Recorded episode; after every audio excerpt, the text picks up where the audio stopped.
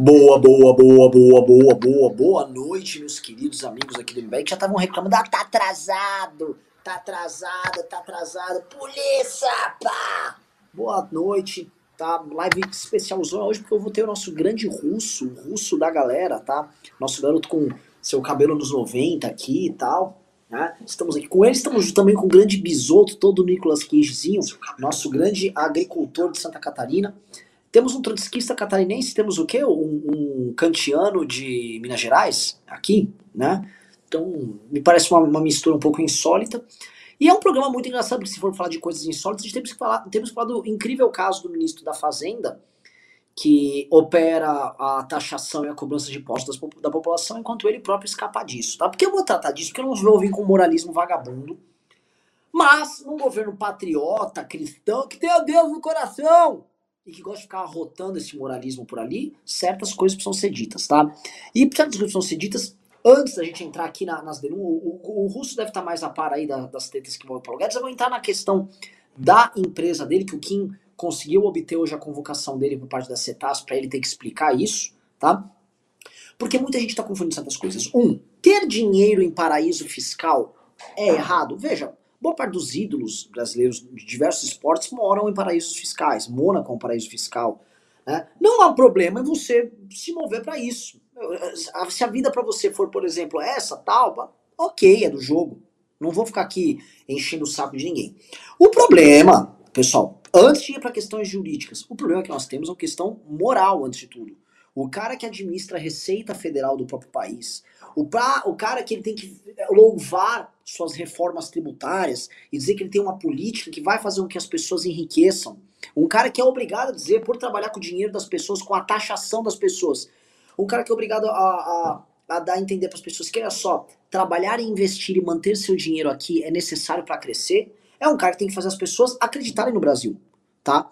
Porque o, o, o exemplo começa antes de tudo. E veja só, é, se fosse esse um governo que não tivesse patriota, na alcunha, patriota no nome, beleza, vamos lá, podia ser um governo de, de técnicos que estavam cagando o país, mas não é o caso, né? É um governo que vem de outra coisa. Tem assim, cara, o Paulo Guedes vai no banheiro, ele tem que abaixar a cueca verde e amarela dele, né? Todo aquela, aquele ufanismo cafona ridículo dessa gente. Então, moralmente falando, é escroto pra um caralho. É escroto, não é assim que você demonstra que você tá confiando na porra do país que você tá dirigindo.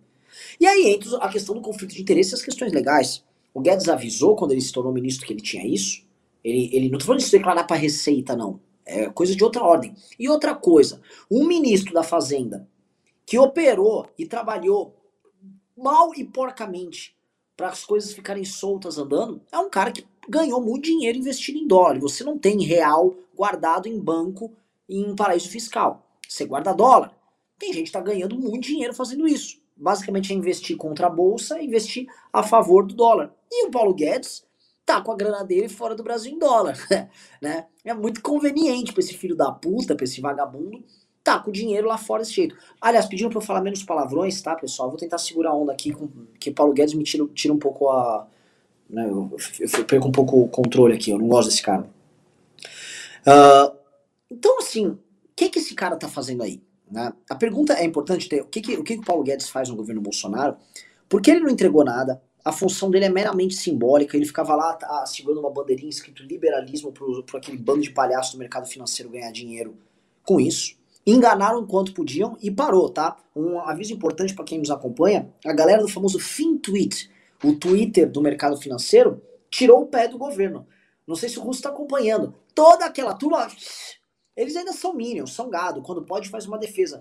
Mas aquele ufanismo, a bolsa vai bater 150 mil pontos, o foguete não tem ré, a luvinha, sumiu.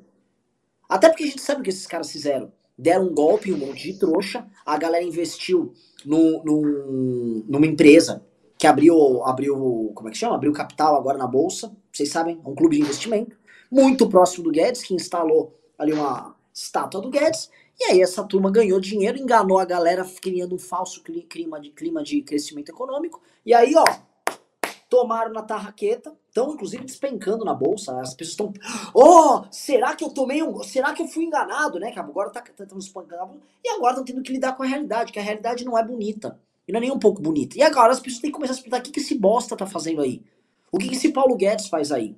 tá ficando claro em diversos investimentos que ele fez ao longo do seu mandato como ministro que se reformas ele não fez, dinheiro ele ganhou.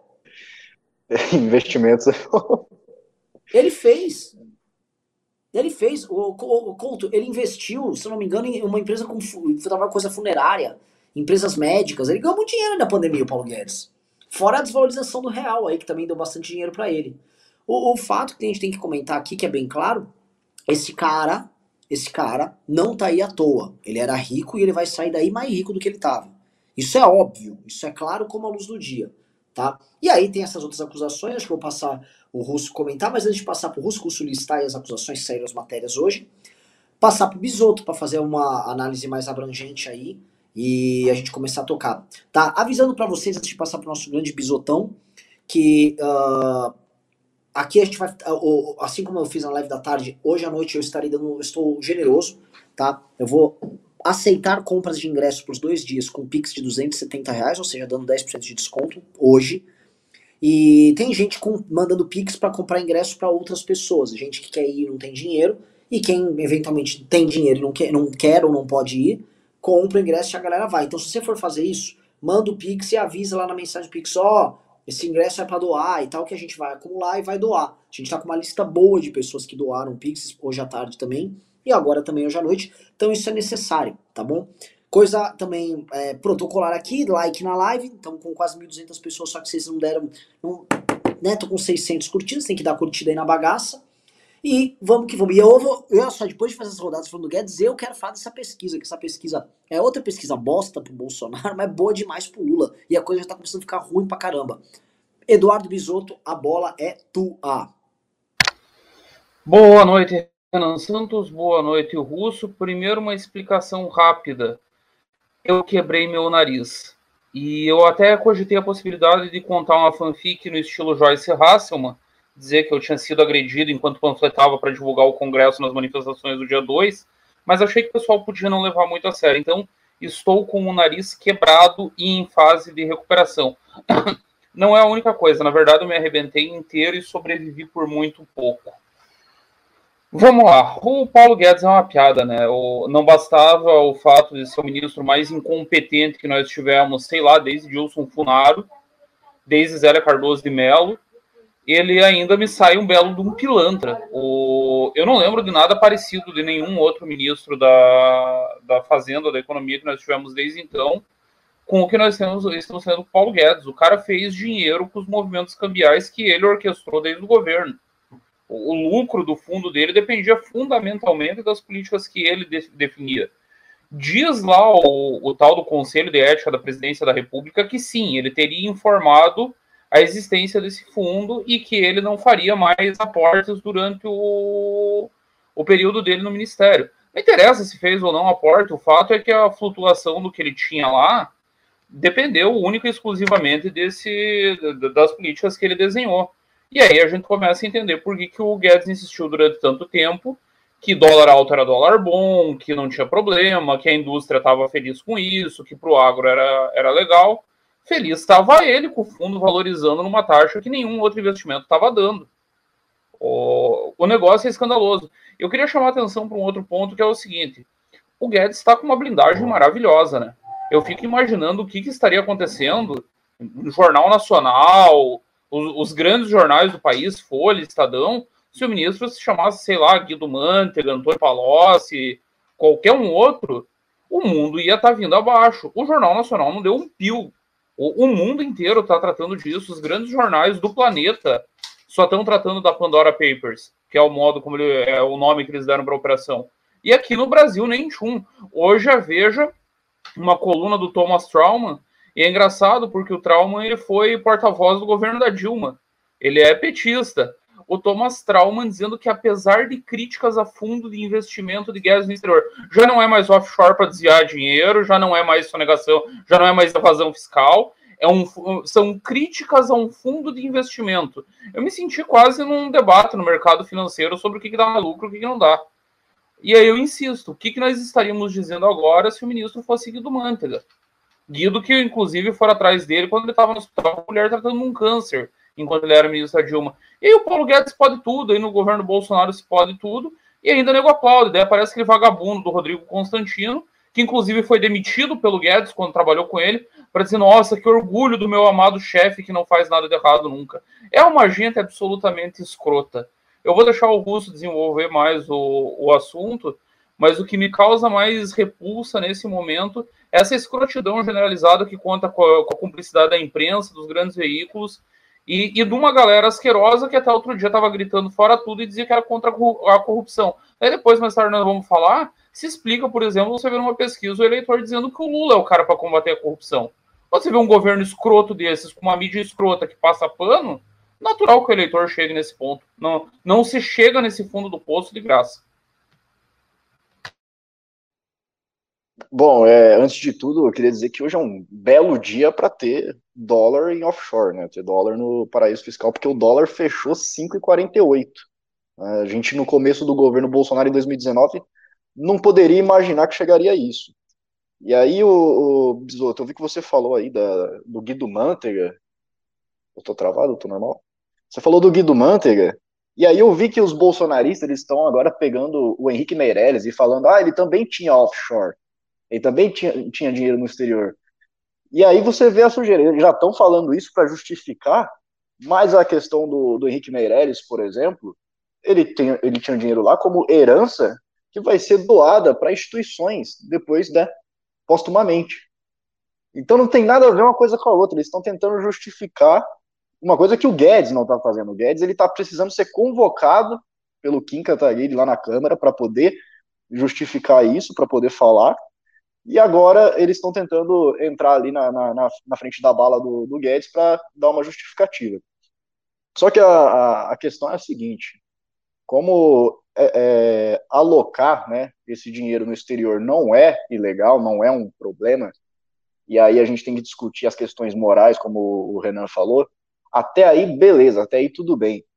A, o principal saiu hoje, na minha opinião. A coisa mais grave saiu hoje, e a gente já estava avisado, inclusive, o jornalista que está envolvido aí com esse Pandora Papers, ele falou, vai sair mais coisa. E saiu o que é o, o crucial. O Paulo Guedes tirou da reforma do imposto de renda o artigo que iria taxar offshore, queria taxar é, fortuna, dinheiro que está em paraíso fiscal. Então, é manipular diretamente, diretamente em benefício próprio. E aí você estava falando aí de patriotismo, de ser contra o patriotismo. O Paulo Guedes que se intitula liberal, isso é completamente contra o pensamento liberal. Você confundir o público com o privado. Confundir não, né? Ele, ele faz isso de propósito. Ele usa do público em benefício do privado. Então isso não tem nada de, de liberal, nunca teve, Guedes nunca teve, né, pode ter enganado muita gente, mas hoje já não engana mais ninguém. Então essa denúncia, ele vai ter que responder lá na frente do, do Kim, na frente dos deputados, e também no Senado, possivelmente ele vai, a tropa de choque do Bolsonaro conseguiu é, tirar a convocação no Senado para virar só um convite, mas ele vai acabar tendo que ir. Aí o que acontece? Semana que vem ele não vai, vai na outra semana, vai ter que adiar, porque vai ter feriado, não sei o quê, porque eles estão tentando fazer o que aconteceu com a Michelle Bolsonaro. Porque a gente teve na semana passada uma, uma denúncia contra ela de que porra, tinha tráfico de influência na caixa, cara. E a gente já esqueceu isso. Tá entendendo? Eles estão achando que vai acontecer a mesma coisa. Eles vão adiar um pouco essa questão do Guedes. Quando ele for, já vai ter esfriado o assunto, já vai ter mudado. Mas, como eu já falei, né? eu tenho contato aí com, com um jornalista envolvido nisso, nesse Pandora Papers, e ainda não acabou, ainda não acabou, tem coisa para vir. Então, a situação do Guedes está extremamente complicada. É, tá, tá bem evidente que houve ali sim o, uso da, da, da, máquina pública em favor próprio.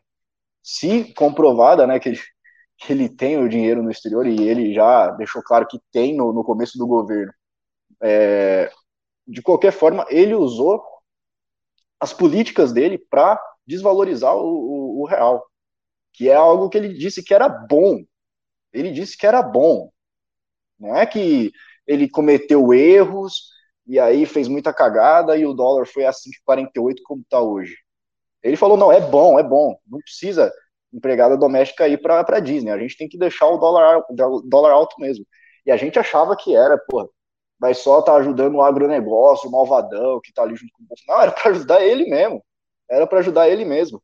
A gente, o Renan sabe disso. A gente já ouviu conversa aí de que tinha jantar ali e tal, que falava, pô, amanhã vai ter anúncio ali de uma privatização, vai ter anúncio de não sei o quê, vai ter anúncio de, de reforma e não sei o quê. Aí a bolsa ia lá em cima, a gente, pô, isso aí é, é imoral. Isso é imoral. Você fazer fazer isso, tudo bem, vai fazer uma reforma, não sei o quê, mas se avisar quem está ali do seu lado para ter um, um benefício, isso é completamente imoral. Mas não era só isso. Né? A gente pensava, pô, o Paulo Guedes está com o Mustangão dele lá na garagem, ele não quer dinheiro mais, ele já está bem de vida. Não, mas peraí. Lucrar 14 milhões, cara? 14 milhões? E a gente dos 400 milhões, Werner? O que você tem para falar é? É, então, a gente não apareceu nisso, né? Nossa operação, por enquanto, está atrás dos 4... 4... São 400 milhões, cara, é muito dinheiro. Muito dinheiro, realmente, coitado, coitado do Guedes, né? Eu quero, quero agregar uns pontos aí, né? Porque é o seguinte, é, você lembrou do caso da Michelle, e o que dá para perceber, assim, né? Muito uma família busca-pé, e quando a gente fala em família busca-pé, a gente fala de todo mundo. É um bando de pilantra de quinta categoria ocupando posições importantes do Estado brasileiro, simplesmente para nada, velho. O pior é que é o seguinte, os caras não nem os cara rouba e não faz, velho. Esse é o pior, sabe? Que pelo menos seja o Paulo Maluf, sabe? Vai, rouba aqui, mas vai entregar aqui umas pão. Fez viaduto pra caralho. Em São Paulo, é viaduto pra tudo quanto é canto que esse filho da mãe fez. Roubou, mas roubou assim, indiscriminadamente. Esses caras roubam e não entregam nada. É o roubo pelo roubo, porque eles roubam e são incompetentes. São incompetentes até no roubo. Como é que pode a primeira dama, a porra da Michelle, ela ficar intermediando contrato e empréstimo na caixa? Isso justifica muito a antiga profissão que ela tinha, né? Ela foi encontrada como vendedora de display de, acho que era de vinho, dentro de um supermercado lá. Aí um deputado falou: Olha que, que fofa, gostei dela. Ela vai para a liderança do PP, né? Quem conhece Brasília entende do que eu tô falando, né? Eu espero que vocês tenham entendido o ponto aqui, não quero parecer, né? E aí o, o, otário do Bolsonaro se apaixona. Aí tá ela lá. Ai, a Michelle é tão linda. A Michelle é fofa, né? A Michelle é muito legal. Olha, vou falar um negócio sobre a Michelle Bolsonaro. Ela fala na. Ô, Michelle, você, você intermediou o empréstimo lá falando lá em Libras? Sua bosta. Né? Ela pega tal. Sabe que teve comissão? Como é que fala em Libras a comissão que você pegou, sua pilantra? E ela também estava envolvida, vamos lembrar, com o lobista da vacina também tá? A Michelle Bolsonaro tá mais suja que pau de galinheiro. Ai, mas ela é evangélica, né? Ela é evangélica e ela fala em libras, ela é muito fofa, né?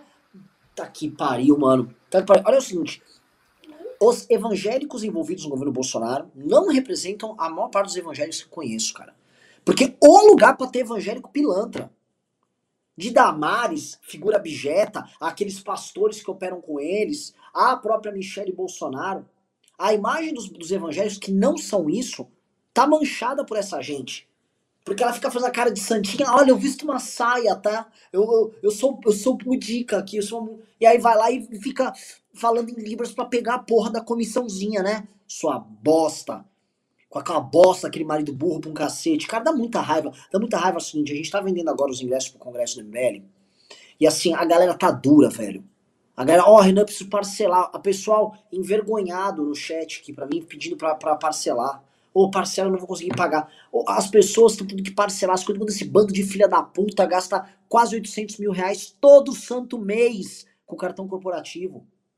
Só que o brasileiro não se. O brasileiro, assim, esse ponto é o ponto que mais dói. Que é pra gente entrar já no tema da pesquisa, né? O tal do público nem Lula nem Bolsonaro não se. É manso como um cordeiro. E sabe o que acontece sempre com o cordeiro? O cordeiro termina imolado. O cordeiro corta a garganta, ele sangue, faz e morre. Tá? É isso que acontece com o cordeirinho. E nós somos um bando de cordeirinhos, bando de gente mansa, bando de gente boazinha que é roubada e cala a boca. É isso que acontece. O brasileiro, ai, o brasileiro é um povo muito gado, rebanho, negócio horroroso ao brasileiro tá? Eu, vou, eu, eu, queria levantar isso, eu não sei quem tá com os dados da pesquisa, acho que era legal às vezes o Russo tá com os dados aí, a gente falando. Se é uma pesquisa nova, assim, então entregue, entregue as baratas, tá? As pessoas estão dando, tão, assim, Lula, assuma tudo, pegue, vai voltar um vagabundo do Lula. O Zé Dirceu hoje estava dando declarações arrogantes sobre a imprensa, aquelas teses dele. Ah, a manifestação que o MBL convocou dia 12 foi um fracasso e ela foi tocada pela imprensa. Quem conhece a imprensa, a relação com a imprensa, sabe disso, né? Quem, o, o, o Kennedy Alencar e diversos outros quadros deles na imprensa detonando a manifestação do dia 12. E aí esse bosta do Zé Dirceu, um bosta como o Zé Dirceu, um bosta falando, eu sei que o Bisotto tá achando eu também achei inteligente, tá? Eu acho, eu sou Dirceuzinho, mas um bosta, meu adversário político, tá? Um cara que joga o jogo mais baixo possível, indo assumir o poder, da forma como tá indo assumir o poder. Esses caras retornam ao poder sem, sem merecer, sem sequer fazer nada. Que o PT tivesse feito suas petezadas para retornar ao poder, que tivesse fazendo suas jornadas de greve, e suas inúmeras sabotagens sindicais e ma manifestações. Tem nada disso. O PT tá voltando no poder jogando parado. Estão parados, olhando, e o poder tá voltando para poder, eles não estão nem acreditando. É um troço, assim, é uma vergonha. Povinho bosta o nosso. Povinho bosta. E assim, graças a Deus, ficam aqui no chat Renan presidente, mas não vou poder ser presidente, porque ah, qualquer um que, que, que quiser destruir uma campanha minha vai fazer recorte do que eu tô falando agora. Povinho bosta. Povinho de merda. Bando de cordeiro. Bola é tua, Bisoto. Como responsável pelo lançamento da candidatura, eu sugiro que você modere essa linguagem, que isso pode atrapalhar nossa campanha. E, e com o volume que ela está pegando, eu acho que você está sendo injusto com o povo brasileiro. O negócio está crescendo mais rápido do que eu esperava. Então, calma, calma. A terceira via está surgindo. A terceira via já é realidade. Aliás, na Austrália já é Renan presidente. Tuitei isso hoje. Bom, vamos lá. O, o, na verdade, o PT está jogando parado de maneira propositada desde 2018. Eu estava vendo essa semana uma notinha do Zé Dirceu de 2018, da eleição de 18, antes do segundo turno, em que ele dizia um negócio absolutamente brilhante, e é por essas e outras que eu gosto tanto do, do Dirceu. Ele previu lá atrás que o governo Bolsonaro seria um desastre absoluto e que daria o poder para eles de volta. E ele dizia o seguinte: se é pro Haddad ganhar a eleição e não conseguir governar como aconteceu com a Dilma, é melhor que a gente passe uma temporada longe do, da presidência e volte absolutamente nos braços do povo. E aí dá para dizer que o Dirceu é burro? Qual que é o saldo que nós temos depois de quatro anos? A verdade é que o Dirceu, como todo mundo que tem algum tempo de Brasília, conhecia Jair Messias Bolsonaro. Eu queria fazer um, um comentário rápido sobre a Michelle, talvez tenha sido justo, injusto com ela também, Renan era uma época que o PP estava discutindo a questão programática do partido, então ela foi tratada de programa lá na, na liderança do PP em Brasília. E foi contribuir, o PP estava nessa pegada de querer fazer uma mudança programática, precisava de alguém para tratar de programa no, na liderança, e foi disso que ela foi tratar. Jair gostou tanto do, da habilidade dela com o assunto que acabou casando, né? Coisa bonita. O Dirceu conhecia Jair Bolsonaro né, e sabia que não podia se esperar nada além disso desse inepto. É claro que mesmo quem conhecia, eu, por exemplo, eu já falei isso outras vezes, votei 13 no segundo turno porque eu achava que o Haddad ia entrar manietado e seria controlado pelo próprio sistema. A tragédia seria um pouco menor. Mas eu nunca imaginei uma tragédia que levasse 600 mil vidas de brasileiros, e aí eu entendo a tua indignação. Nós temos 600 mil mortos e ninguém faz nada. E as ruas não estão convulsionadas. E não tem ninguém tirando esse cara a tapa. Ah, porque ganharam ele num evento no Paraná. Cara, isso é muito pouco, isso é muito pouco. Em qualquer outra circunstância, esse, esse cidadão tinha que sair a tapa da onde ele aparecesse. Aliás, já devia estar fora do Palácio do Planalto a tapa. Eu tô com a pesquisa aqui da, da Genial Investimentos e da Quest, que fez o. A pesquisa não tem nada de extraordinário, né? Tem a vitória do Lula em primeiro turno desenhando, não acredito que isso vá se confirmar, falta tempo. Eles não testaram o cenário com o Renan presidente ainda, é um negócio que pode, pode mexer bastante.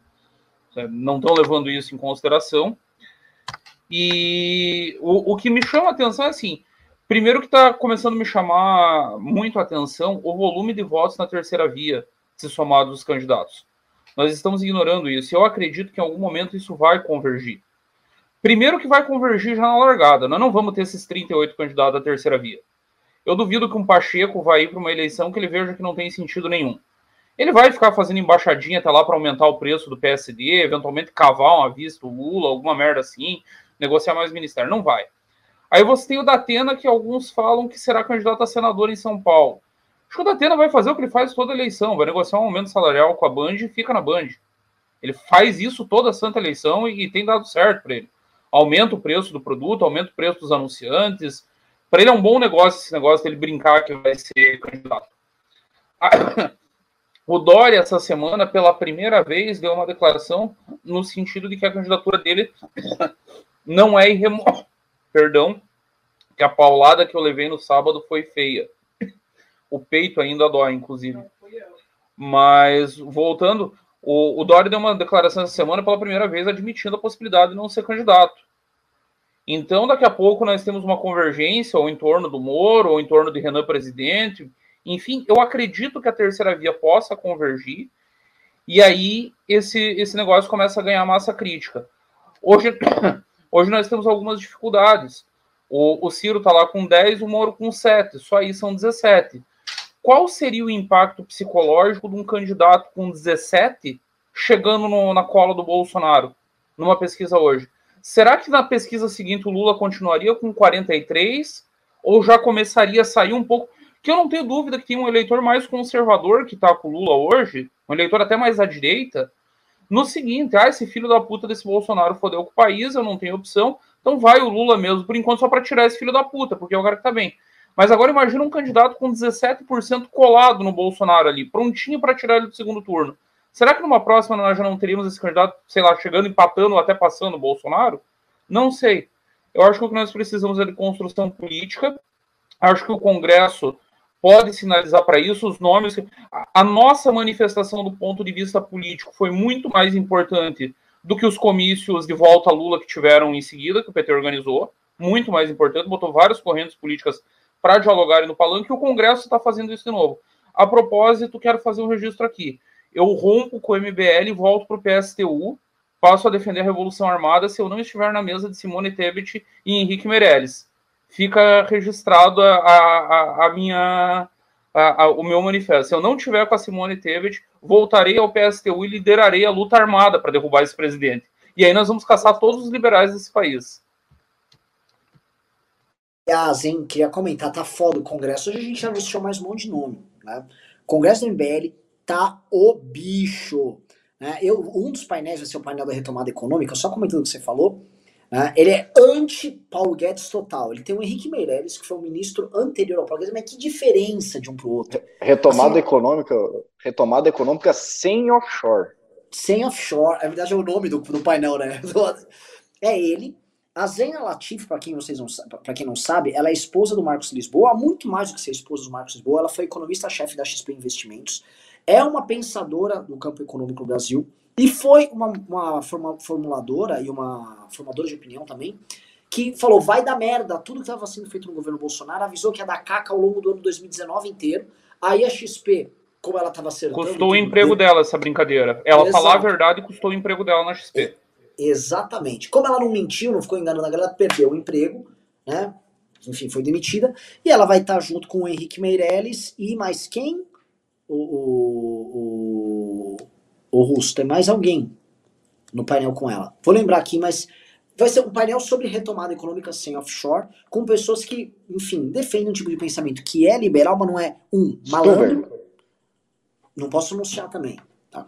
Só, só vai ter gente que não tá, que, que pensa de forma uh, cética sobre tomada de políticas públicas, sobre decisões e critica abertamente o governo Bolsonaro, tá? Então vai ser muito bom porque para ter gente que, ah, o Guedes era muito bom, vocês vão ver o que a gente é muito boa. Russo, passo a bola para você. É, exatamente. O... Acabei vazando aqui um nome que não podia, né? mas, mas vamos lá. É, a pesquisa eu achei bem bem curiosa. Eu acho que ela não, não, não consegue retratar tão bem a realidade. Eu, eu sinceramente fiquei meio cético ali naquela questão dos 28% dos entrevistados é, falarem que acham que o Lula é a melhor pessoa para combater a corrupção no Brasil. Não sei se isso realmente reflete a realidade. Tem, temos o Bolsonaro em segundo lugar com 24% e terceiro o Sérgio Moro com 14%. Então, onde está sendo feita essa pesquisa? Você acha que a, a Vaza Jato ela afetou tanto assim para o Moro cair lá para perder toda aquela fama do lavajatismo, ele cair lá para 14% para terceiro lugar? Eu até, eu até achei boa, tá? Porque em todas as outras pesquisas antes dessa que eu tinha visto, o Moro tinha maior rejeição. Pela primeira vez, ele não é a maior rejeição numa pesquisa que eu vejo. A maior é do Bolsonaro, a segunda maior é do Dória, e ele já é a terceira, então caiu a rejeição dele, pelo menos no, no ranking ali. E eu acho natural as pessoas, o, o Lula aparecer. Para nós parece bizarro, tá? O Lula combateu a corrupção, que palhaçada é essa? Mas o eleitor que está decidido a votar no Lula, para ele isso é natural. Ah, eu declaro Bom, isso... meu voto. É, é, tipo eu dizer que o Renan Santos é uma pessoa calma. Eu vou dizer que ele é o mais calmo dentre todos os candidatos. O que menos pede pix. O que menos xinga o chat. É normal, né? Sabe? Eu, mas eu estou defendendo a candidatura Renan presidente. Só vou ver qualidades nele. Não, isso para mim só tem uma explicação. A explicação que começa lá na, na França, na Primeira Guerra, quando os caras, é, o alto comando do exército francês pegava todos os ofícios, tudo que ia sair para a imprensa, e eles falavam, não, peraí, deixa eu escrever aqui eu mesmo, e manipulava tudo. Aí eles pegavam fotos dos soldados alemães, assim, mortos, e falavam, pô, a gente tá matando pra caralho, a gente tá avançando aqui, a gente vai ganhar. E isso né, segundo o Walter Lippmann, foi batizado como propaganda, que é, que é exatamente o que o, o, tanto o bolsonarismo quanto o petismo fazem. Eles pegam toda a máquina deles de publicidade, de propaganda, e voltam para passar uma ideia, uma imagem de algo que existe que não existe. Então, para mim, essa seria a única explicação para que o Lula tenha essa porcentagem de 28%, dizendo que ele é o, um bom nome para combater a corrupção que a gente sabe, existe, existem aparelhos ideológicos muito fortes do petismo, né? Inclusive, você estava falando do, do Dirceu aí, não duvido nada que ele estava por trás de todos os ataques que a gente foi sofrendo um dia antes da manifestação. Que eu estava vendo uma live lá dele no DCM, tinha ele, o, o Padilha e mais dois jornalistas lá. Ele é o único que fica falando do MBL toda hora toda hora. MBL, MBL, MBL. Então, assim, não. Eles não gostam muito de nós, Russo. Eles gostam muito de nós. Mas eu vi essa live inteira, só ele falava dele, só ele falava MBL. Então eu, eu não estranharia isso, não. Agora ele tá voltando, ele tá mais ativo na política, ele tá vendo que já esfriou as coisas que ele pode dar às caras, voltou a ficar tuitando também. Então, assim, ele, ele tá encontrando um bom polo aqui. Ele, ele achou que o MBL é um, um bom adversário político para justamente crescer a narrativa do PT, que é a mesma coisa que o bolsonarismo encontra, né? A gente vê é, todo dia um, um ex-MBL, um, um, vereador carmelado lá falando mal do MBL na, na Jovem Panos.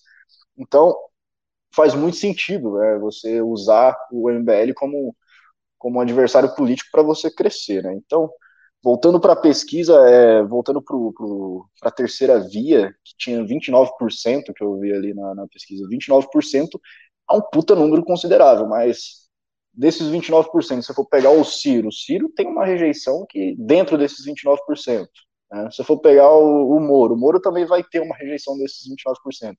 Então, se não, não houver uma unificação ali para lançar um candidato só, vai ficar muito complicado lançar uma pessoa. E a gente já tem a plena certeza de que Ciro e Moro não vão se juntar. Esses dois nomes, que são os mais fortes da terceira via, que são né, terceiro e quarto nas pesquisas, eles muito possivelmente não vão ter nenhuma união. Então, o Ciro, é, ele não abriu mão em 2018 para apoiar o Haddad, muito menos vai abrir mão agora para apoiar, acho que nenhum outro candidato. Acho muito difícil o Ciro abrir mão. Então, é uma porcentagem bem alta dele. Aí seria necessário, como você falou, unir ali um Dória, o Leite, o Moro, o Mandetta, o Alessandro Vieira, unir todo mundo ali da terceira via para lançar um nome e este nome já sair na frente do Ciro, que aí você começa a ter uma projeção para as próximas pesquisas, para as próximas avaliações do público, da opinião pública em geral, de um nome que realmente possa bater de frente com esses dois. Porque não, não dá, não dá para imaginar que o, os dois, né, o Ciro, o Lula e o Bolsonaro, não tenham rejeição. A rejeição deles é altíssima. E apesar de tudo, a gente vê que eles não estão, né? O, o, Renan falou que eles estão lá parados, vendo o Bolsonaro sangrar para eles poderem voltar. E isso, a prova maior foi no dia 2. Porque o, o, o PT não trabalhou para a manifestação. O Lula não estava na manifestação, ele não apareceu lá. Então eles não estão nem aí, eles não, não querem impeachment, não querem fazer pressão, eles fizeram um teatro ali, né? Eles falaram, ah, vamos fazer um, um negocinho simbólico. E, por um lado, isso é ruim, porque cadê os 40% do Lula que vai votar nele? Né? Como que ele não consegue botar na rua essa, essa galera? Né? Na, na opinião pública, isso fica um pouco complicado. Eu vou juntar aí o, o, o que vocês estão falando com uma outra pesquisa que saiu na Folha hoje, do Pablo Hortelado. Ele, ele botou para comparar a opinião do, do pessoal que saiu nas ruas no dia 12, a manifestação nossa, com a opinião da galera que foi no dia 2. Vocês viram essa pesquisa?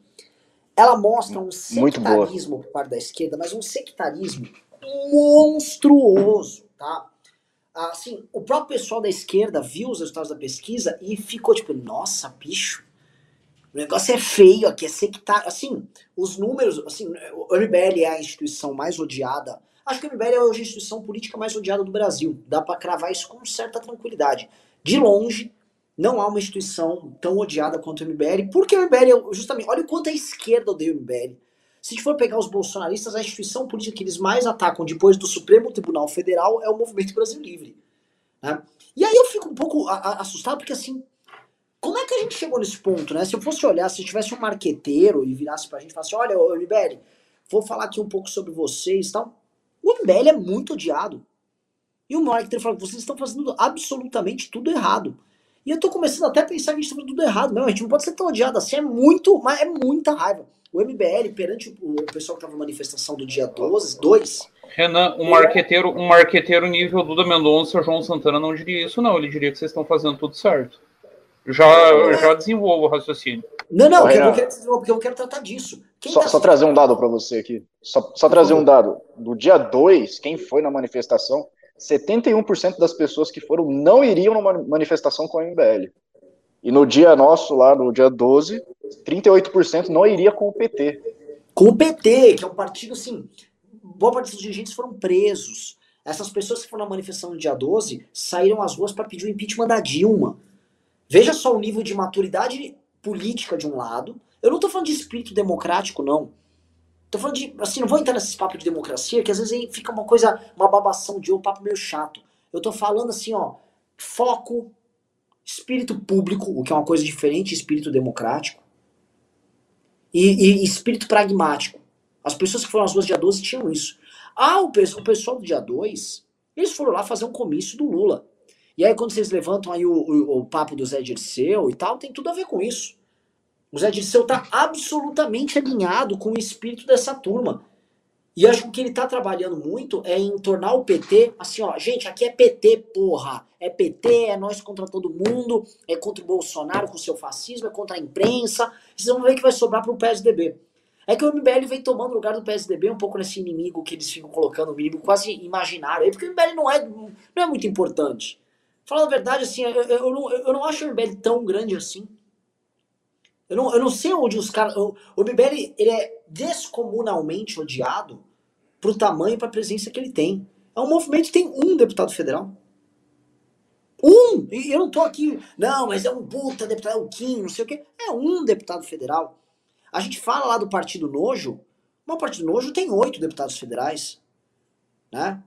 E, e, e, e o MBL é mais odiado do que eles. Então tem alguma coisa, assim, ou de muito boa que nós fazemos, ou de muito ruim que nós fazemos. Porque eu não acho que nós sejamos tão relevantes assim para merecer esse ódio todo. Gosto de ser odiado, eu tô também que chorando, acho muito legal que a galera não gosta da gente. Tá, também dessa gente, gente aí é legal ser odiado. Também gosto muito do aspecto de tipo, o é um bicho meio bad boy, bicho meio escroto já nessa fauna política.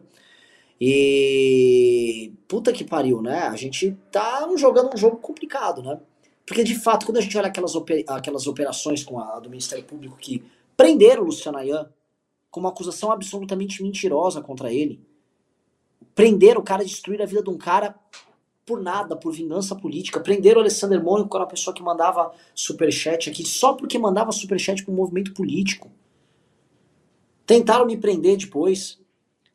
As coisas que fazem contra o MBL são desproporcionais para o tamanho do MBL. Então, é, é, é, é muito, muito louco. Pessoal, eu tô falando aqui disso tudo, né? Mas vocês não deram like, né? Tô com 1.300 curtidas e quase 2.000 pessoas. Deem a porra do like para chegar logo em 2.000, vai? Deem o um likezinho. Outra coisa, mudem o título da live, quem tá na produção aí, ou, ou o Russo talvez esteja com o Totô. Fala com o Totô aí pra mudar o título da live pra é, Lula no primeiro turno, interrogação.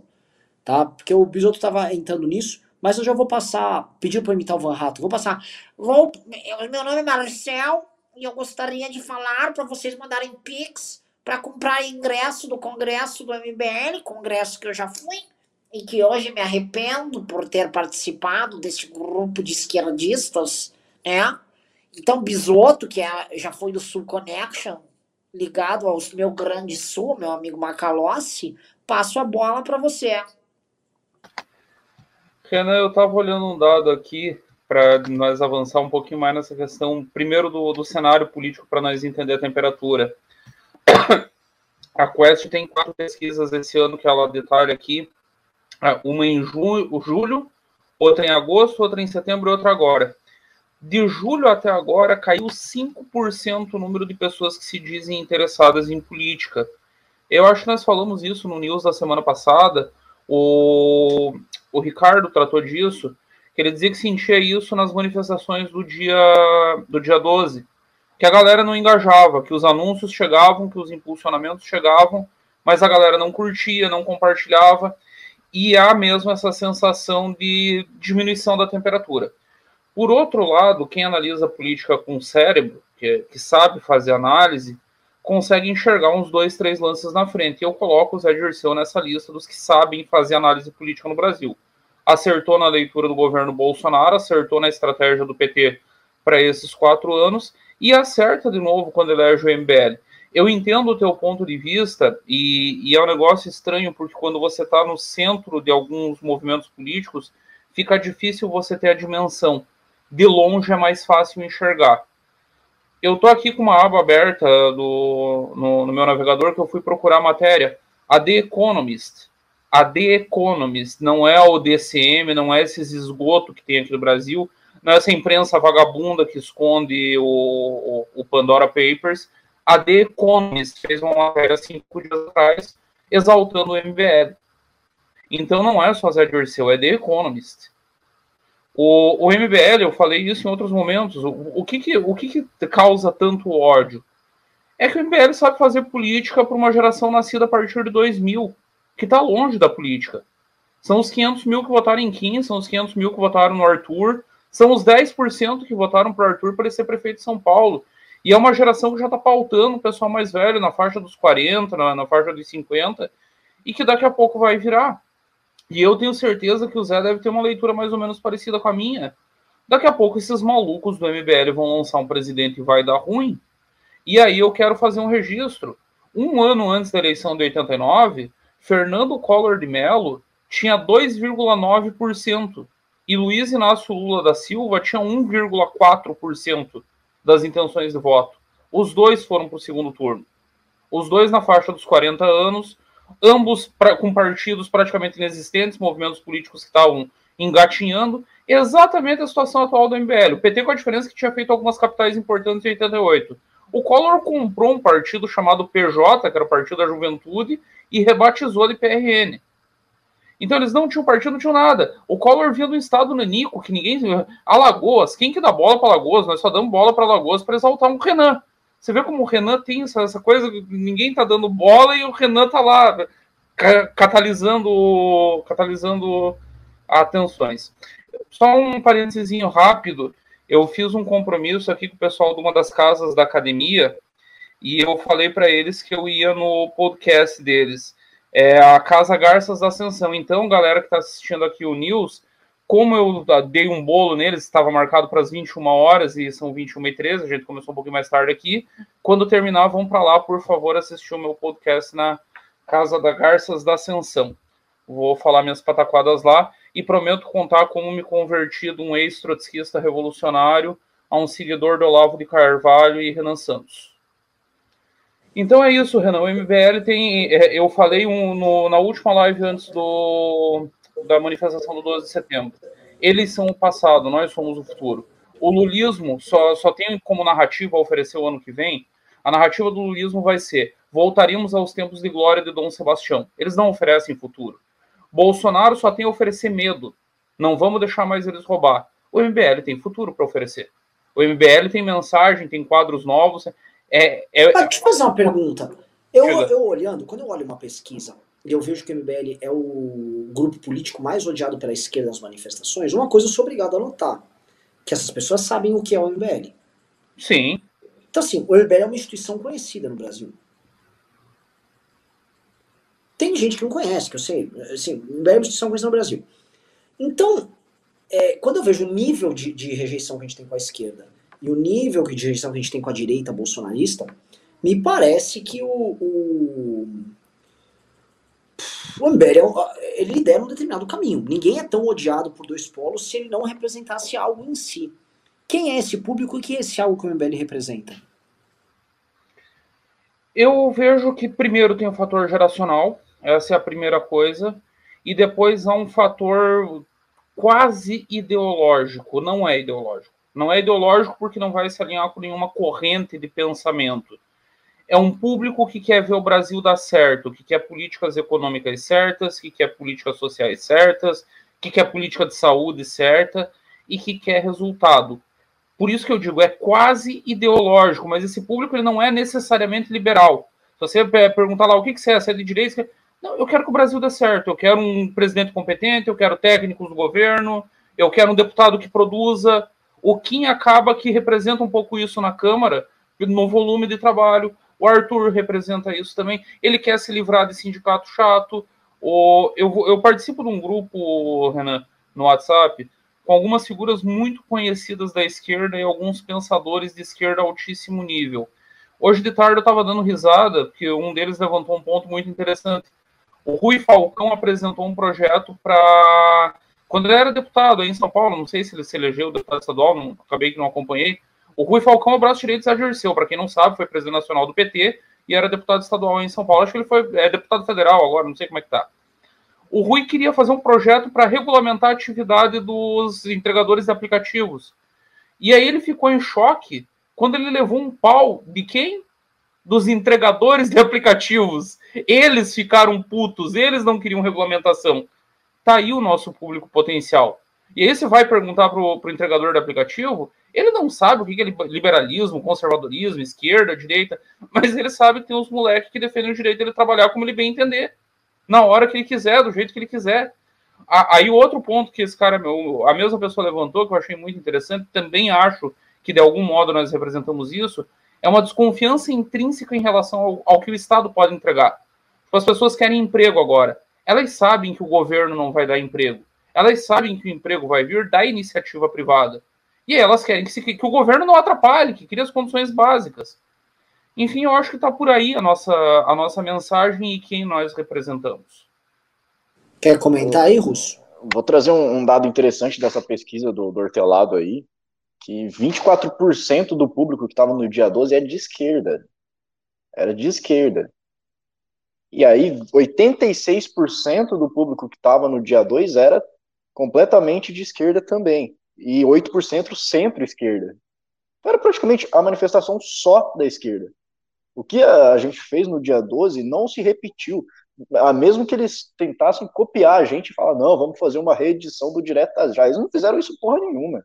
Quem fez isso foi o MBL que juntou ali diversas lideranças e juntou também o público que tinha né, e, é, direcionamentos ideológicos e, e, políticos diferentes.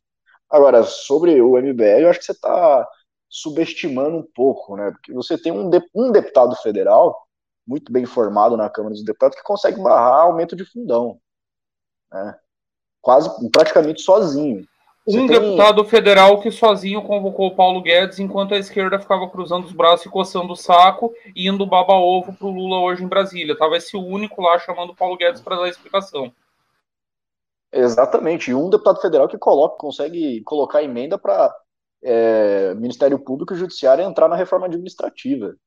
Né? Um cara sozinho. Aí você tem aqui na, na, na, capital, em São Paulo, um vereador que consegue barrar contrato de 100 milhões ilegal, ilegal né? É, sem transparência é ilegal da Fórmula 1. Contrato. Aquele, o quadro da Fórmula 1 é completamente legal. É, só, só, só escapando aqui de possíveis processos, mas.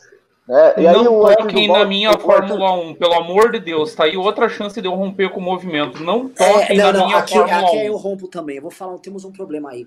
Tá pintando assim com o GP de Interlagos, vai ser um pau entre o Verstappen e o Hamilton, magnífico. Assim, O maior um campeonato desde Senna e Prost, pelo amor de Deus. Tá maravilhoso. Não, o mas vai- vai Aí o Rubinho ocorrer, vai vai tirar ocorrer. o GP do Brasil. Não. Não, vai acontecer, só precisa, né? Porra, fazer um contrato nas claras aí, não tem por que fazer Não, um negócio lógico, lógico, lógico. totalmente no escuras. Até E o- comentar, e o Arthur a Duval- Fórmula 1 foi, aqui no Brasil foi favorável. Sim, sim. O, o Arthur Duval, cara, ele reformulou a, a forma de, de fazer política, que colocou gente pra caramba na saia justa. Então, assim, o MBL, além de tudo, incomodou muita gente. Quem tem coragem de falar de Ministério Público e Judiciário com, com benefício? Quem tem coragem de fazer isso? Só o MBL tem coragem de fazer isso, de botar o dedo na cara e falar, pô, vocês também têm que perder esse, esse privilégio de vocês aí, essa férias, essas férias, esse, esse salário altíssimo aí. Então, é, o problema, o problema para a esquerda e para a direita bolsonarista não é nem o tamanho, não é nem a quantidade de parlamentares, é o barulho que a gente faz e que a gente aponta dedo na cara. A gente aponta dedo na cara, é uma instituição independente, né? Ah, tem partido, não sei o quê, não, não importa, se foi de, não foi de acordo, sai do partido. Tá Entendendo? Então, isso é um perigo enorme para quem está fazendo malandragem. Ó, eu vou falar um negócio, eu sei, eu sei que o pessoal que tá assistindo vai me achar muito idiota, mas é o seguinte, meu pai acabou de mandar uma mensagem que minha sobrinha tá assistindo o programa, e ela está me reconhecendo no programa, então eu vou ter que falar com ela. Angelina, nhenhé, Angelina, oi Angelina, vamos ver se ela reconhece aqui, eu vou receber mensagem do meu pai. Desculpa falar nhenhé, que ela não sabe falar Renan, ela fala nhenhé. Mas, ah, Tá aí uma boa hashtag pra nós lançar. Nhenhé presidente. Nhenhé presidente. É, em vez de neném, né, nem Lula nem Bolsonaro, nhenhém. É, continuando aqui, cara, eu fico com essa dúvida, sabe? Do, do tamanho e da relevância do MBL. Porque eu não quero ser pretencioso a ponto de achar que o MBL é, é gigantesco. Não é, é uma estrutura. Cara, se eu contar o dia nosso aqui, eu não tava gostando da fórmula de vendas nossa hoje no Congresso do MBL. E, cara, ficamos hoje, desde cedo, com o Russo viu, vendendo, vendendo, assim, como se fosse uma empresa de telemarketing de quinta, sabe? De forma. E, cara, se alguém. Se eu fosse o Zé Dirceu e olhasse assim, é isso! É isso, meu adversário! Eles iam dar uma risada. Né? É, é, é, é, é uma, é, é triste, sabe? Eu fico. Renan, Renan, calma. O, o PT no início dos anos 80 vendia Badulac de hippie em calçada. Era muito pior. O Zé já viu tudo isso. É por isso que ele tá lendo direito. A leitura dele tá correta. Ele olha, ele, ele até sabe que é isso. Só que aí ele vê que quem tem a mensagem de futuro, quem representa risco. Ele olha pro bolsonarismo e sabe que o bolsonarismo já era. Ele olha pro tucanismo e tem um bando de tucano bobo achando que dá para ir com o Eduardo Leite para eleição presidencial, pelo amor de Deus. Aqui em Santa Catarina eles conseguiram implodir o diretório, teve uma história hilária. A presidente do diretório aqui é a deputada federal Giovânia de Sá. Ela é evangélica da Assembleia de Deus. Fizeram um evento com o Leite aqui. Ela declara apoio para o Leite no evento e no outro dia a candidatura dela de federal é simplesmente implodida. A Assembleia de Deus do estado inteira fazendo nota de repúdio, dizendo que estão tirando o apoio dela. A mulher está fora. Ela jogou fora a eleição dela de deputada federal por, por declarar apoio ao, ao Leite. Então, quem que é o futuro? Ainda que a nossa candidatura Renan Presidente faça 1% ano que vem na, na urna, o futuro somos nós. O Boulos fez 0,97 e foi para o segundo turno na eleição de São Paulo e quase ganhou. Falando em venda, Renan, o Henrique Drummond, é, ele fez a doação na minha viagem do dia 12 do 9 para São Paulo, pagou uma boa parte aí da viagem. Ele me chamou aqui no direct do Instagram e pediu para a gente ver uma fórmula de fazer sorteios no, no News. Ele disse que dá dois ingressos para o Congresso. Ele está se dispondo a, a, pagar dois ingressos. Acho que vai sair bastante dessa galera que não vai poder ir, que não vai estar tá indo, mas que vai estar tá contribuindo aí. Então vamos pensar em como é que nós fazemos isso, né? Sim, a, a, acho que a gente, tem que ter, a gente vai ter que ter uma lista de pessoas que realmente não têm dinheiro, mas querem muito no Congresso, com de um lado e a lista de doadores do outro, tá? Tanto que hoje a gente arrumou doadores tal. Estão procurando pessoas que justamente não têm grana para ir, que estão quebradas, tal. Uma pessoas que acompanham. A gente também dá, ai, olha só, um jovem estudante, aí o jovem vai, não entende nada do que tá assistindo lá, não dá bola, aí também, né? Aí oh, você quer falar também daquele negócio do, dos ônibus lá? Por favor, por favor, você quer você comentar ou eu comento? Bom, basicamente a gente conseguiu um, um voucher de 50%, acho que para 100 pessoas, se eu não me engano da é, Boozer. Uma galera. É. Para uma galera. Da Boozer, para quem é de Santa Catarina, de Belo Horizonte, Curitiba, é, BH, BH e Rio de Janeiro. Porra, tá fácil, hein? Tá fácil vir pro Congresso. Não, a, ó, a gente tá arrumando hostel com preço baratinho. A balada já tá inclusa no preço do Congresso. Ou estamos arrumando ônibus. O que, que mais vocês querem que a gente faça? Quer presidente da República lá no painel? Toma.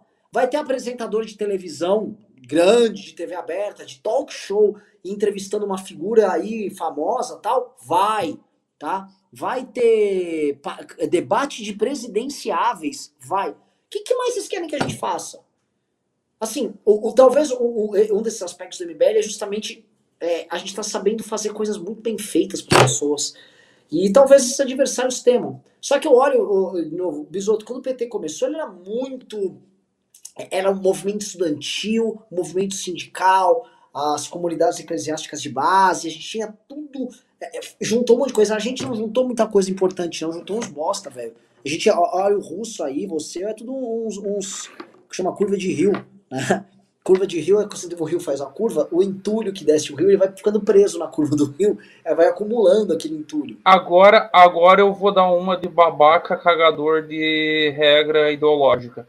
Herbert Marcuse, talvez o mais importante pensador da escola de Frankfurt, e aí só Olavetes e esquerdistas sabem do que eu estou falando, porque Olavete adora rotar a escola de Frankfurt, eles não fazem a menor ideia do que é a escola de Frankfurt. Que não, não existe uma escola em Frankfurt. Eros e Civilização, posso falar? Puta livro maior livro do Marcuse.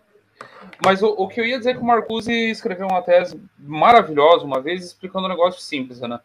A Europa Ocidental, o proletariado traiu a revolução. Suécia, Dinamarca, Noruega. Por que, que o proletariado traiu a revolução na visão do Marcuse? Porque o proletariado se aburguesado. Melhorou muito as condições de vida, o proletariado quer um carro bom, uma casa boa, comer bem, fazer churrasco. O, e aí o Marcuse faz uma reflexão: sobrou quem para fazer a revolução? Ele diz: sobrou os marginalizados, sobrou os lumpens, um grupo de desajustados que derrubam uma presidente da República.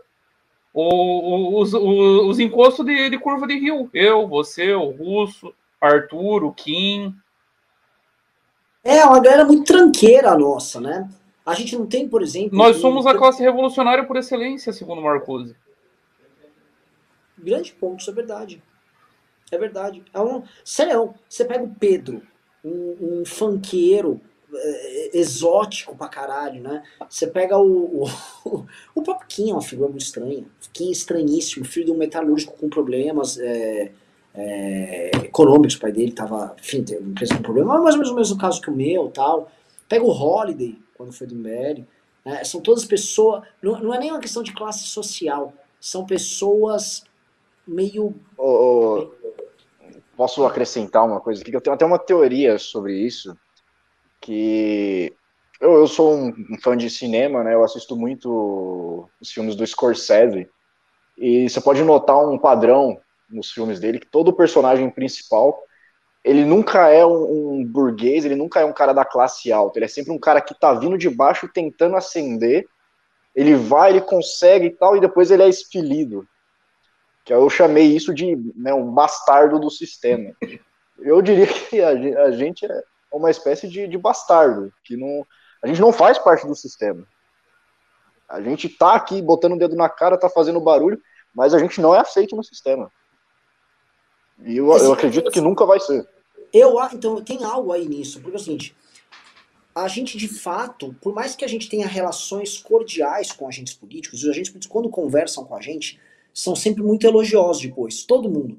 De tucanos a MDBistas, ao pessoal do PDT, todo mundo que conhece a gente elogia. Pô, esses caras fazem. Então, assim, a gente joga dentro do rigor e da regra. Todo mundo sabe. Né? É, isso faz parte da ideia própria de aristocracia. E esse é um ponto que eu acho interessante nosso. Nós temos um espírito nobre, tá? Espírito nobre, não tô falando que não. Ah, que, que, espírito nobre. É espírito assim, ó. Eu, tenho eu vejo um adversário político, como o PDT, que é um adversário político.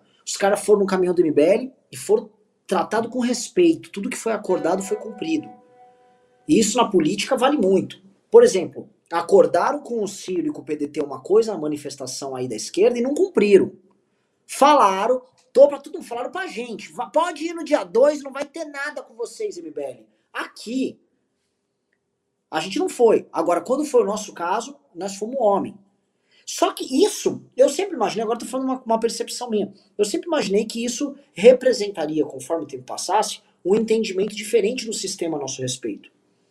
Mas é estranho, porque de alguma maneira o sistema topa lidar com o Bolsonaro, mas não com a gente. E a gente não tá pregando rupturas das mais diversas. É um pouco estranho. Vocês estão no chat, vocês estão entendendo o que eu tô falando? Digite um, vocês concordam, vocês entendem esse ponto.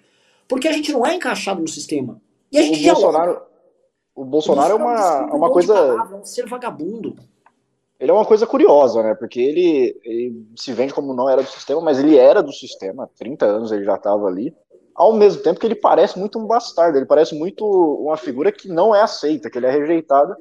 Mas eu acho que justamente por essa natureza dele já fazer parte do sistema é que o sistema topa dialogar com ele. É, Bisoto, como você vê isso? Vai, você quer uma coisa muito para Bisoto eu acho o seguinte: o Bolsonaro ele é margem do sistema, mas é do sistema. Ele sempre foi marginalizado, mas ele sempre esteve dentro. Ele nunca esteve fora. Ah, ele, ele nunca pegou uma comissão importante na Câmara. E a Câmara era feliz com isso.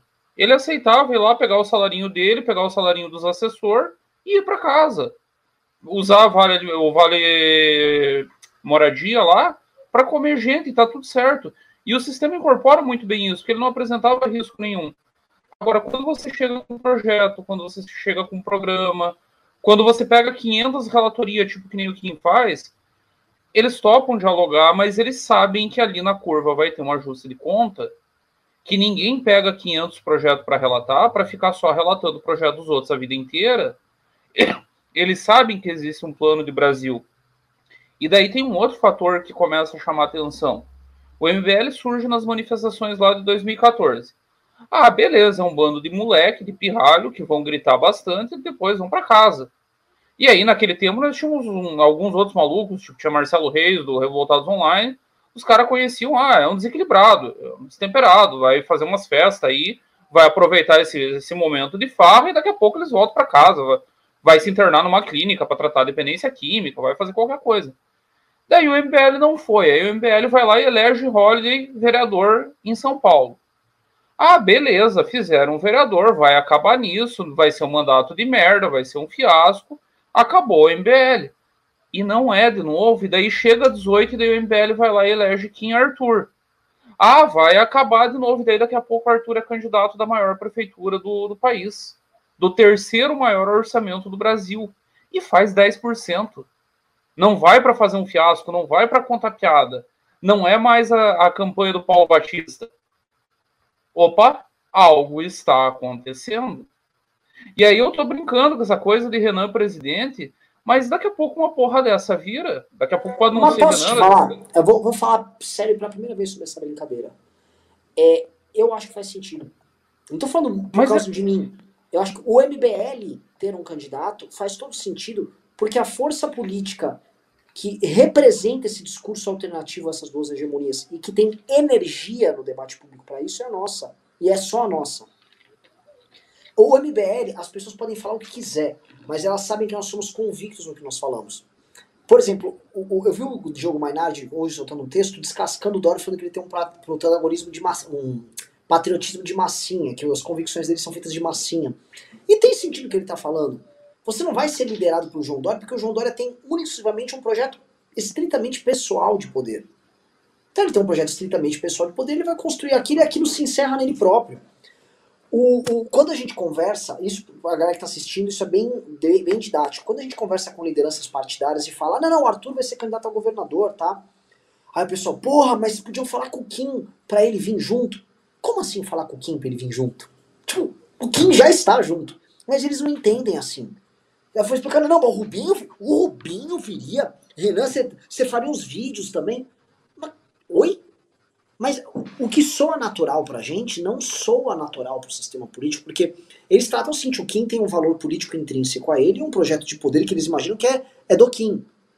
Idem com o Arthur, idem com os outros que fazem parte da, da, do universo Império. Então, quando esses projetos de poder, eles, eles se encaixam num todo coerente, como era, aí volto a falar do, do exemplo do PT, como era o PT no começo, aí talvez sou, você veja o perigo. Porque não há, em nenhum momento, uma sequer briga de. Por exemplo, o Kim e o Arthur, ambos têm o mesmo tamanho. Tá? O, Arthur, o Kim já foi maior que o Arthur, depois o Arthur foi maior que o Kim. Acho que no começo desse ano o Kim estava maior do que o Arthur, eu acho que os dois hoje estão no mesmo tamanho. São caras que têm o mesmo tamanho. Eles poderiam, se fosse esse um partido novo, né, um agrupamento de centrão, a gente estaria, eles estariam brigando por espaço. Isso não existe. O Rubinho, eu venho cobrando o Rubinho para ser candidato a deputado federal, porque ele ganha se ele concorrer a deputado federal. E aí o Kim, que é meu amigo, deveria falar para mim: Ô Renan, você tá louco? Quer me fuder? Eu quero ser deputado mais votado. E não existe isso. Não existe. Se o Rubinho for candidato junto com o Kim, os dois vão fazer campanha juntos. Juntos mesmo. Isso, e eu acho que esse é o perigo do MBL. Agora existe também a falha do MBL. Tá? A falha do MBL é: nós temos que ter essas pessoas em outros estados. E eu não sei como fazer isso hoje, tá? Eu não sei como a gente consegue. A gente fez isso com a academia. Tá surgindo pessoas absolutamente MBL através da academia. Tum. Chegou. Agora essas pessoas têm que se tornar conhecidas, famosas e se tornar lideranças, né? Como fazer isso, gente?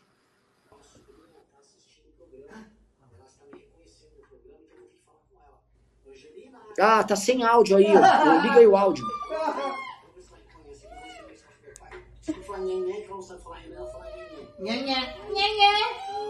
Você tá filmando? Nhenhé é presidente. Presidente, né? Em vez de neném, né? Lula e Bolsonaro, nhenhé.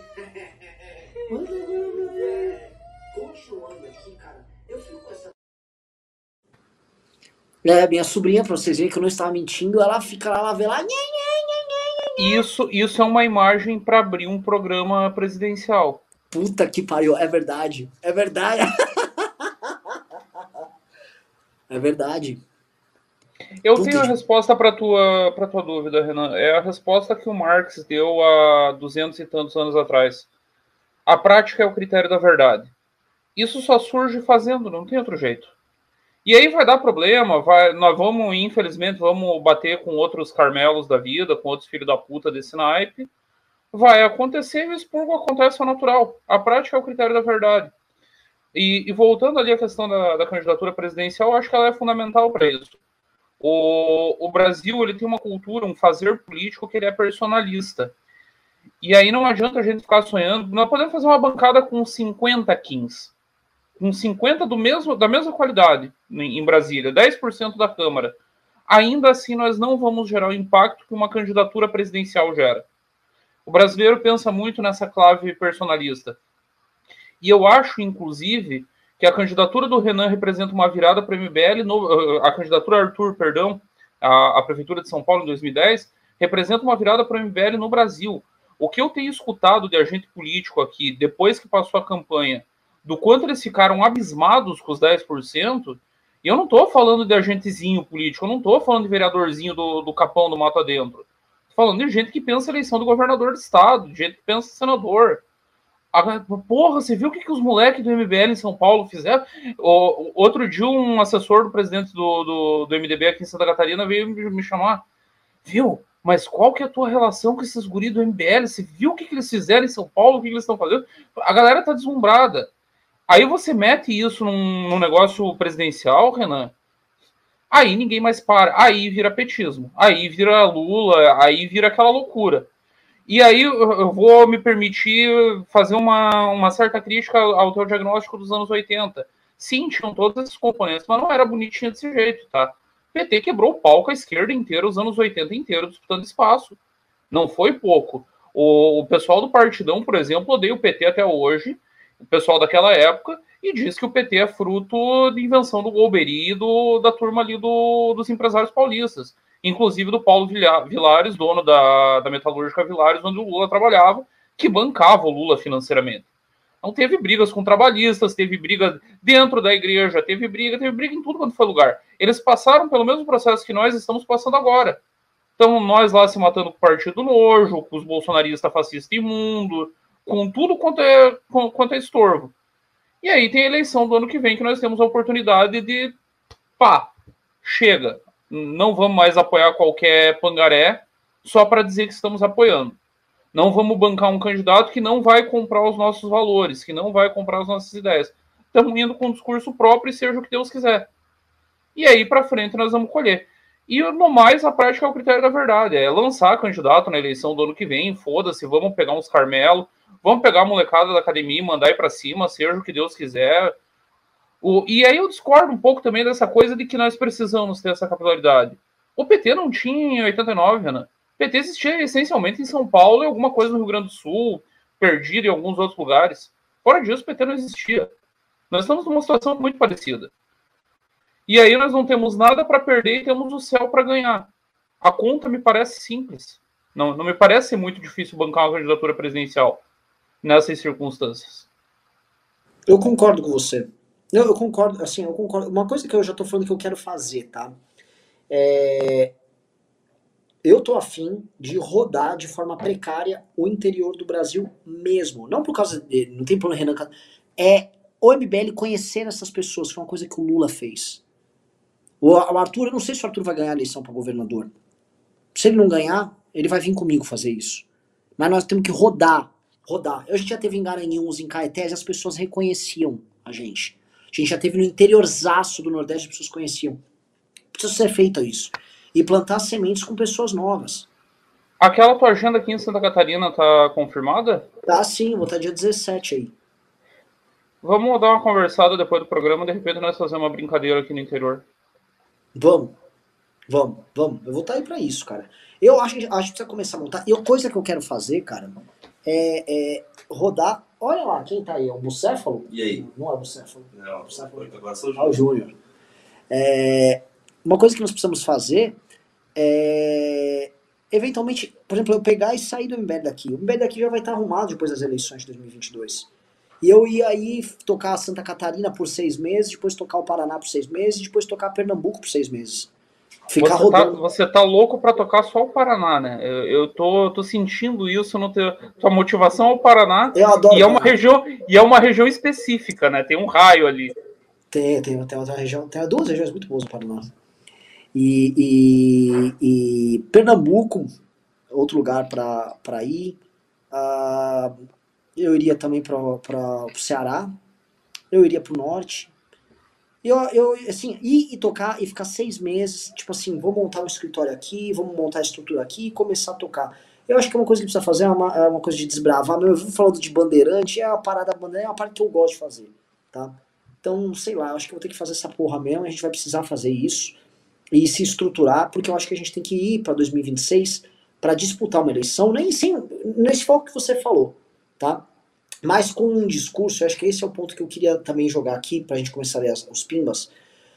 Tem que ter um discurso do MBL que a, a, gente tem que trazer os problemas, especialmente os problemas do Norte e Nordeste, com os problemas do Sudeste e Sul, que são diferentes, e saber fazer uma conciliação.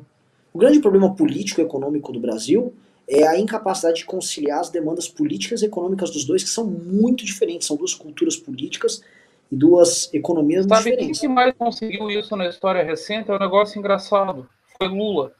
E por que que Lula conseguiu isso? Porque São Paulo é o maior estado nordestino do Brasil. É onde mais tem nordestino, ele próprio é nordestino.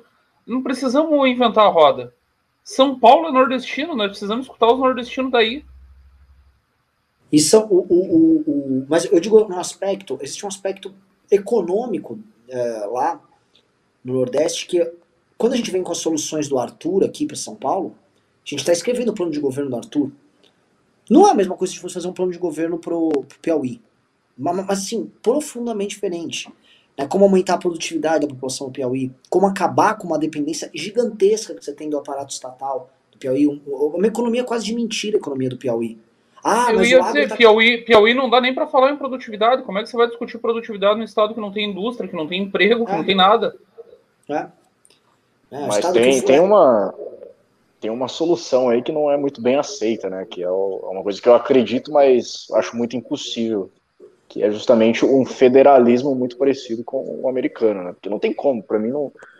É muito difícil você conseguir mensurar os problemas é, do Nordeste com o problema do Sul. Você botar tudo isso, centralizar num único orçamento, um cara que tem toda a caneta ali, e vai decidir o, o futuro do, da economia dos dois, das duas regiões. Você sabe, você sabe como é que os Estados Unidos fizeram isso, Russo? Alexander Hamilton, que era secretário do Tesouro do Washington, saiu com uma solução maravilhosa.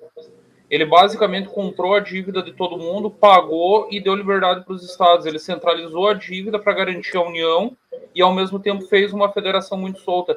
Foi isso que trouxe o Sul para dentro, por exemplo. Acho que nós temos que fazer um debate por aí.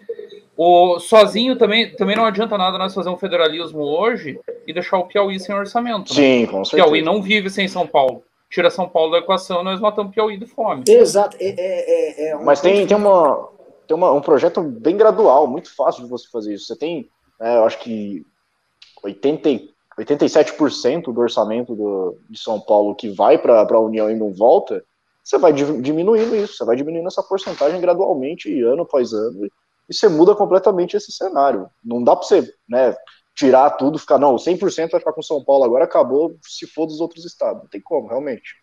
Eu posso estar com o wishful thinking aqui agora, mas eu queria chamar atenção para um fato, não estava entrando pimba.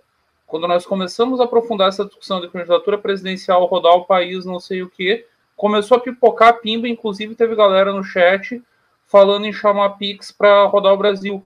Passado o Congresso, Renan, talvez seja esse o caso. Vamos, não é mais manifestação, não vamos chamar para manifestação. Vamos chamar Pix para rodar o Brasil, vamos chamar doação para rodar o Brasil. Eu acho, eu falei com o Ricardo isso outro dia, tá? É, esse plano de rodar o Brasil, para mim, é o plano que tem que começar no que vem, tá? E eu, inclusive, tive com. Sexta-feira, vocês viram que eu fui com o Arthur pro Rio de Janeiro para ter uma série de reuniões para tratar disso, para começar já a fazer uma turnê. Só que eu falei, não adianta fazer uma turnê. A gente vai com algumas figuras, talvez presidenciáveis, em algum. Fomos para Goiás, fomos lá em Goiânia, fizemos uma puta evento, 800 pessoas e não plantar nada lá em Goiânia. Aquilo lá tem que sair com um escritório e com um time trabalhando, de preferência um escritório para molecada da academia, que é lá de Goiânia, e entrar num lugar que tem internet, café, ar-condicionado para trabalhar e começar a operar politicamente. Ah, fui em BH, meti mil pessoas em BH. Se eu não fizer a mesma coisa e não plantar, não dá certo. E uma coisa que eu quero fazer é isso. Então, talvez a gente direcionar doações da galera aqui para isso, isso é uma coisa. E a segunda é no investimento no próprio MBL News, que é de, de longe o, o, o, maior instrumento de comunicação. Nossa, e eu vou comentar sobre isso porque, enfim, eu vou ter que ler os pinos, está até atrasado. É, o, o, Arthur tem, uns, tem vídeos que tem muito mais views. É, no Facebook do MBL, os vídeos da Adelaide, mas tem muito mais views do que isso aqui, tá? Os vídeos antipetistas da Adelaide dão um milhão de visualizações. O, o YouTube do Kim também, os vídeos naturalmente dão mais views. O TikTok dá mais views. Só que o, o instrumento de comunicação mais sólido do MBL é esse aqui. Né? Hoje ele não tá com uma puta audiência, hoje ele tá com 1.800, 1.900, é, mas ele tá, vem dando 3 mil tranquilamente, entendeu? Amanhã talvez volte a dar 3 mil. O que, que eu quero dizer com isso? Eu quero investir no MBL News. O que, que a gente precisa fazer para a gente chegar numa audiência de 10 mil pessoas? Para que a gente precisa anunciar. Eu vou fazer uma. A gente fazer uma, uma grana, botar uma grana, criar aqui um, um Patreon, alguma coisa, para a gente investir em financiar a divulgação do MBL News, e o MBL News ser visto por mais gente, porque é um programa que tem uma capacidade de formação e entendimento político único. Tanto que, eu vou comentar, as pessoas, conforme atestado pela pesquisa do, do Hortelado, no dia 12 tinham aquele nível de lucidez política, é porque elas em grande parte vieram daqui. A lucidez política daquelas pessoas é a lucidez política deste programa específico, tá? Que é um programa que não é óbvio. As, as, as posições políticas do, do, do Bisotto não são óbvias. As do Ricardo não são óbvias, do Russo não são óbvias. O liberalismo do Liberaldo não é um liberalismo bocó. Não é óbvia.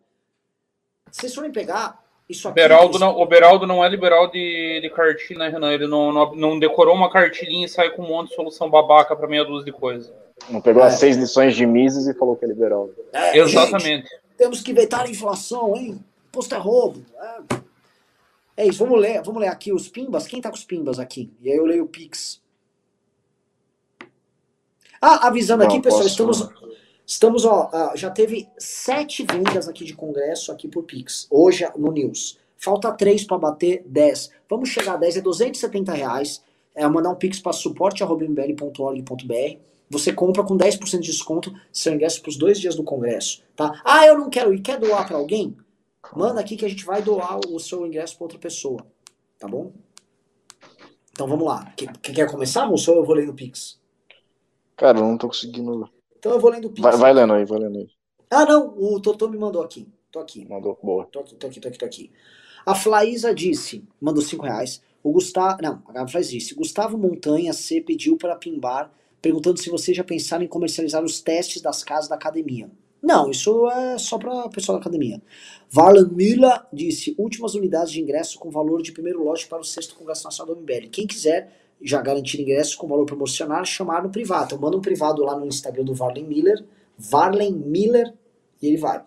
Gasto da Ascensão disse: reza a lenda que o Bisotão vem para Ascensão podcast depois do News. É, é verdade. O João Pedro disse: Bisoto, acho que vai sair um baita mercado aqui perto de casa em governador Celso Ramos. Acho que você estava certo daqueles investimentos bilionários na região. O genérico da Silva disse: É sério que vocês são seguidores daquele excremento do Olavo de Carvalho? Eu já li bastante coisa do Olavo, cara. Ele é um débil mental, mas ele não é burro, não. Ele, pelo contrário, é um baita não. pensador. Ele só é um só... chefe de seita, pilantra, sem caráter algum. Tirando isso, enquanto ele ainda tinha cérebro e não tinha se tornado um velho senil maluco, que é o Olavo dos últimos dois, três anos pelo menos, ele foi o mais brilhante pensador conservador do Brasil, até se tornar um velho senil maluco, chefe de seita. É, ele foi um dos melhores comentadores conservadores e do marxismo também. Ele era um dos caras que mais entendia sobre marxismo no Brasil e, né, infelizmente jogou toda toda a história, toda a carreira, toda a obra dele no lixo. E deixar claro também que ele era uma criança é, de 5 anos falando de Kant. É, nessa parte do Kant, realmente todo mundo comenta, né? É um horror. Bruno Giannini disse: Um amigo esquerdista disse que boa parte da esquerda não foi no dia 12 motivada pela suposta fake news da Marielle. Eu lembro que no dia, às vezes dia 12 ficaram falando todos os ataques possíveis contra o MBL. O Melaua disse: Russos, não se assuste com as pesquisas, a população está desengajada, mas segue na mentalidade da polarização. E agora busca antítese do bolsonarismo, que naturalmente é o PT. Ninguém liga mais se é bandido ou não, eles desejam apenas um governo estável. O Pedro Lopes disse: a ruptura moral que vocês querem fazer com o establishment e o fisiologismo é mais perigoso que o golpe do Bozo, com um novo centrão e região de poder. Eu também acho. Eu também acho. Tá? O que a gente propõe é, de fato, revolucionário sem ser por vias revolucionárias. E aí o que a gente tenta fazer é, é conciliar uma equação, né? que é a equação de como propor algo que é uma ruptura, sem ser através de uma ruptura institucional. É difícil. É muito difícil. É, é, é até contra-intuitivo. O Maelaua disse, Renan, as pessoas conhecem o MBL, mas como algo que não é, ele não é realmente. O grande público acaba influenciado pelo discurso dos nossos inimigos políticos e sai com desconfiança. Precisamos falar mais alto que eles. Não dá para falar mais alto que eles, Maelaua. Não dá. Aí, aí não dá, cara. Não dá. Daniel Caetano disse: Antes de conhecer o MBL, sempre ouvi falarem muito mal. Acho que o Renan deveria participar como candidato, tanto para divulgar os candidatos e deputados, quanto para divulgar a ideia do movimento em debate na TV aberta. O Felipe Donati disse: Moedo não quer desapegar do partido. Danilo e Moro não querem desapegar dos empregos. Quem não tem idade? Sobrou para você, Renan. Aceite essa missão. Você tem postura. Essa é uma eleição de postura. Bisoto tá certo. É um problema, assim, seria arrumar um partido que me desse tempo de TV. Né? Também participar sem poder ir para debate seria foda. O, tem, ainda existe aquela regra bizarra de não poder ir para debate, tem limitação? Como é que é? Tem, tem, tem. O Anderley Pastel disse: Esse olhar do Renan tá me preocupando. Ele parece que está começando a gostar da candidatura. Cuidado pro ego não encher mais que apoio. jamais. Eu tenho plena noção da minha precariedade. Tô brincando aqui, tá, pessoal? O que eu tô comentando é a lógica do que o Bisoto tá falando. Que o Bisoto tá brincando também. E ele tá fazendo uma, uma analogia, mas a, ele tá fazendo uma provocação. E a provocação é: a gente tem que botar a cara. A gente não tem que ficar o tempo todo, ai, vamos apoiar Fulano. Isso já deu também. É fato. Sharon Menezes de, é, disse, bom que pelo menos tem solução. Tiago Balanem disse, será que a esquerda odeia porque vocês defendem o capitalismo, o liberalismo funcione e é porque eles, as diferenças sociais podem ser diminuídas? Não, não, Tiago, não é por causa disso que a esquerda odeia. Tipo, ah, vocês defendem um segredo que a esquerda não quer que as pessoas saibam. Não é nada disso. A gente representa um grupo que tem presença social defendendo ideias uh, que eles não concordam, que a gente não está também dentro do grupo político deles, e a gente joga um jogo de não hegemonia. A gente é sempre contra-hegemônico. É muito difícil esse jogo. É um jogo que para a esquerda é complicado, porque eles gostam de sempre parecer os caras contra-hegemônicos. Querem comentar aí? Não? Então vamos lá. Eu tava esperando o russo, daí ele não falou, daí eu também não falei. Não, pode falar, pode falar. O nosso. Não, subscrevo tudo que você falou. O nosso jogo realmente é muito difícil, justamente por esse papel contra-hegemônico. Isso acaba custando. No dia a dia, isso custa muito caro. Ou só eu sei o quanto eu apanhei na, nas minhas análises da Lava Jato. É difícil. Mas, mas, e sempre há um mas, no longo prazo o contra-hegemônico tende a se tornar hegemônico, porque tudo tem ciclo na vida. O, o ciclo dessa política velha e velhaca brasileira parece estar vencendo. E aí o contra-hegemônico corre um sério risco de se tornar hegemônico. É o que eu sempre insisto, nós temos a mensagem do futuro. E aí sim, é um pouco de brincadeira a candidatura a presidente, mas é só um pouco, tá? Não é muito, não. Tô falando, assim, tô falando bem sério. E, pessoal, vamos parar com esse negócio de, ah, porque o cara vai ser candidato a presidente é ego. Que ego? Isso é uma missão do caralho. Vocês não sabem o inferno que é ser candidato o que é abrir mão de vida pessoal. O Renan sabe o que, que ele tem apanhado, o que, que tem devassado a vida pessoal dele, só por ser do MBL. Nunca disputou uma eleição na vida. Vocês não, não imaginam o inferno que isso vai trazer numa eventual candidatura presidencial, com revista semanal desossando, com um grupo de mídia pesado vindo para cima. Não tem nada de ego nisso. Candidatura é muito bonitinho para quem olha de fora e bate palma e acha que isso aqui é glamuroso. Para quem está dentro aguentando ferro todo dia, só que é, tem que gostar de beijar a boca do diabo todo santo dia. Vamos lá para o próximo aqui. O, uh,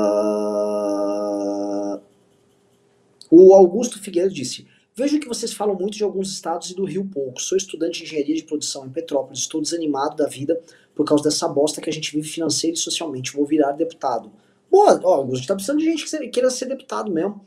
Aí a situação no Rio é, é, é deplorável, né? A gente estava voltando do Rio de Janeiro, eu, o Liberaldo e o Arthur, e tinha lá uma espécie de um, tipo um rodoanel que tinha, uma, uma, uma, avenida que levava, ia, ia dar, era uma estrada que ia dar aí, na estrada que ia para São Paulo, na Dutra, né? E aí, primeiro que ele mostrou assim, foi uma, uma obra do Cabral. O Cabral mandou instalar postes que usam luz solar, né? Ó, oh, como ele foi legal. Obviamente superfaturado, e a cada, tipo, 15 metros tinha um poste dos dois, em vez de ser no meio, na faixa do meio, era dos dois lados, para os caras poderem superfaturar mesmo. Né? E os postes foram colocados, obviamente, superfaturados. Tinham milhares de postes ali, colocados inutilmente, e os postes foram todos derrubados.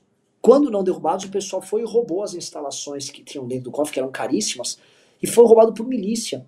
E a polícia não fez nada, sequer investigou. E aquilo estava lá. A estrada é inteira escura, não tem iluminação na estrada. Se, se Se uma pessoa tem, fica presa no acostamento lá, tá ferrada, pode ser assaltada, horrores podem acontecer. E o, o, o, a obra, assim, foi faraônica. O Rio de Janeiro, cara, é um campo de experimento. Não tem, assim, é, é grotesco a situação no Rio. Tiago Balanin disse: será que o bolsonarismo não gosta de vocês porque vocês batem no Messias, não fazem culto à personalidade, não se importam com pautas, muito delas birutas que eles consideram importantes? Sim. Sim. Também.